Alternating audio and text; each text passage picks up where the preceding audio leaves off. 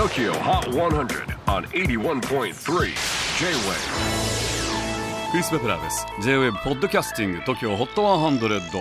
えー、ここでは今週チャートにしている曲の中からおすすめの一曲をチェックしていきます。今日ピックアップするのは100位に初登場ラケル・ロドリゲス Last Night ロサンゼルス出身のメキシコ系アメリカ人ラケル・ロドリゲス。70年代のファンク80年代のシンセ90年代の R&B が好きでプリンススティービー・ワンダーエイミー・ワインハウスなどに影響を受けたそうです。子供の頃から歌手を目指しタレントショーにも出演していたというラケル。アメリカの音楽学校の中でもトップ5に入る名門南カリフォルニア大学ソーントン音楽学校でジャズ理論や音楽ビジネスを学び在学中から音楽活動をスタート。ちなみにお父さんがサンタモニカでメキシカンレストランを経営しているそうで時々店も手伝いながら地道にライブ活動でファンを増やしてきたそうです。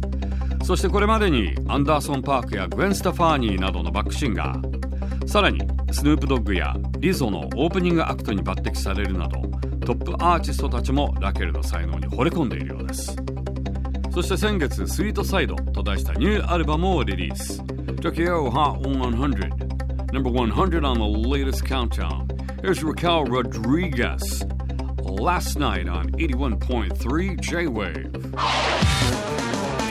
J-WAVE PODCASTING TOKYO HOT 100